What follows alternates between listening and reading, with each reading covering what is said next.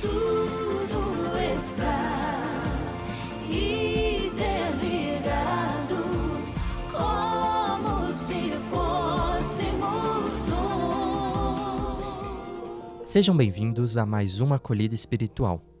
Agora, em áudio. Acompanhe o podcast dessa semana.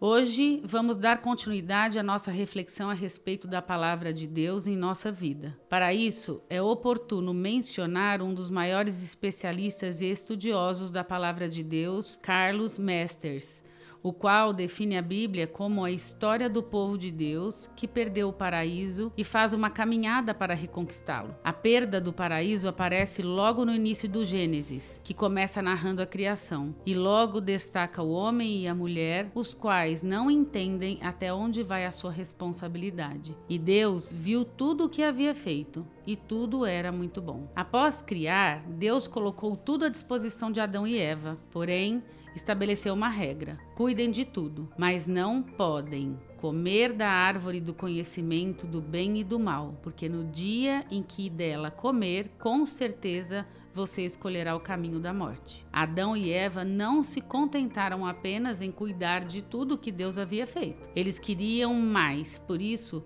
cederam à voz da tentação humana, a qual disse: De modo nenhum vocês morrerão no dia em que comerem o fruto os olhos de vocês vão abrir e vocês se tornarão como deuses, conhecedores do bem e do mal. Todavia, ao cederem, Adão e Eva comeram o fruto e perderam o paraíso, pois ninguém está acima do bem e do mal, já que apenas Deus detém o conhecimento absoluto. Ele é o único dono da vida. Porém, mesmo com o pecado de seus antepassados, Deus não abandona o seu povo e caminha com ele, chamando Moisés, Isaque, Jacó, os profetas e finalmente enviando seu filho, o qual se tornou gente e habitou entre nós. Então, Jesus, o enviado de Deus, esvazia-se de si mesmo, abre mão da condição divina, mergulha na humanidade ao ponto de dar sua vida por todos nós. No entanto, Deus o ressuscitou e ele subiu aos céus, donde enviou o seu Espírito Santo que continua a iluminar as nações. É esse amor da Santíssima Trindade que é Pai,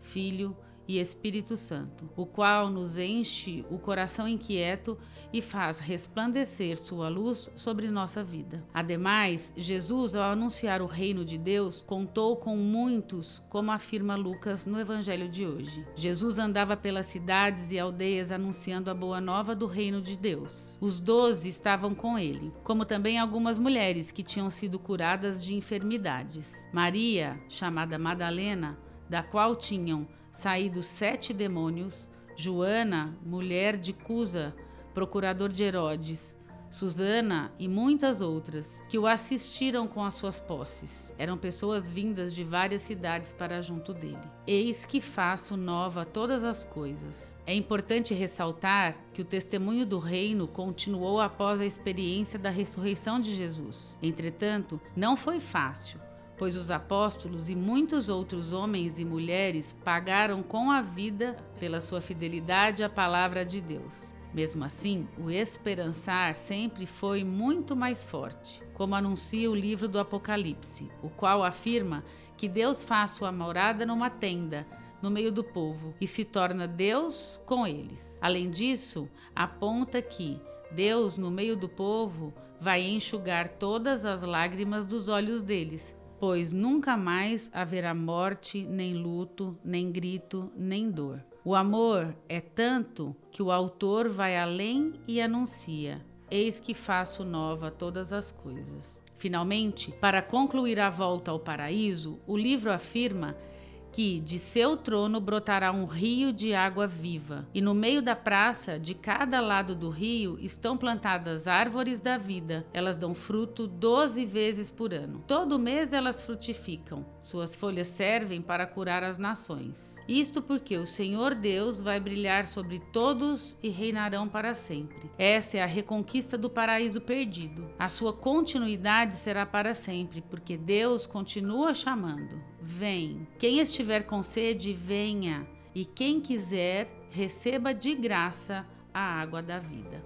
Como se pode ver, a Bíblia é uma maneira privilegiada de se conhecer e de estabelecer um diálogo com Deus. É lá que Deus fala a todos sobre as suas maravilhas, como faz no livro de Josué, o qual diz: Santificai-vos, porque amanhã fará o Senhor maravilhas no meio de vós. Dessa maneira, o modo especial de conhecer o Deus que dá abundância de vida é por meio da palavra, daquilo que um povo viveu, sentiu, sofreu e festejou. Na Bíblia, Deus nos fala ao longo da história humana que ele não está nas nuvens, nos assistindo de longe, mas no concreto da nossa vida. Sendo assim, a palavra de Deus continua viva e nos ensina que permanecem três coisas: fé, esperança e caridade. Mas o maior delas é a caridade. Com base nisso, pense: o que você pode fazer para se tornar conhecedor da palavra de Deus? Você consegue ver sinais do paraíso na atualidade? O que pode ajudar uma pessoa a escolher o caminho de Deus? Você consegue perceber os gestos de amor no mundo? Você vê sinais do paraíso em sua vida? Essa foi a acolhida espiritual da SAEA. Para acompanhar outras, fique ligado nos nossos canais e redes sociais. Até a próxima semana. Está